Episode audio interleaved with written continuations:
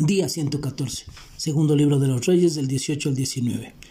Podemos ver que en nuestros días las voces del mundo y de su príncipe han aumentado su volumen e intensidad, desafiando abiertamente a Dios, a su palabra y a su pueblo. Sin embargo, no debemos temer, porque los enemigos de nuestro único y verdadero Dios jamás prevalecerán. Ellos desafían a Dios y a su iglesia con sus mentiras acerca de la sexualidad, el género, el origen y propósito de nuestra existencia, la identidad y la vida, nunca actúan agresivamente ante todo aquel que les confronta con la palabra de Dios y buscan borrar de nuestra conciencia todo vestigio de Dios.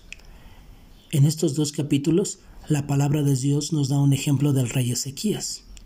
Este comenzó a reinar en Judá e hizo lo recto ante los ojos de Dios, derribó los lugares altos, hizo pedazos la serpiente de bronce, confió en el Señor y también se rebeló contra el rey de Asiria.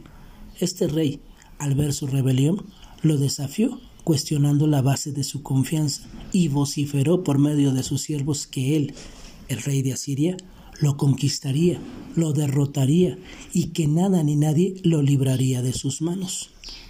Ezequías recurre al Señor, su Dios en oración, recordando primero el señorío de Dios.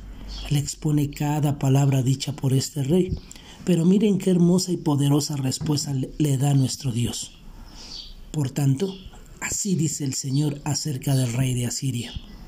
Él no entrará en esta ciudad, ni lanzará ahí flecha alguna, tampoco vendrá delante de ella con escudo, ni le levantará terraplén contra ella porque defenderé esta ciudad para salvarlos por amor a mí mismo y por amor a mi siervo David. Eso nos dice la palabra. Casa de oración, no temamos, no temamos a las voces que se levantan en contra nuestra, ni al mismo príncipe de este mundo.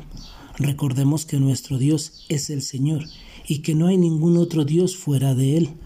Vengamos delante de su presencia reconociendo su señorío, su poder, su fidelidad, recordando sus promesas y presentando de manera específica las mentiras que hoy en día se proclaman en las escuelas, en las universidades y en los diferentes medios de comunicación.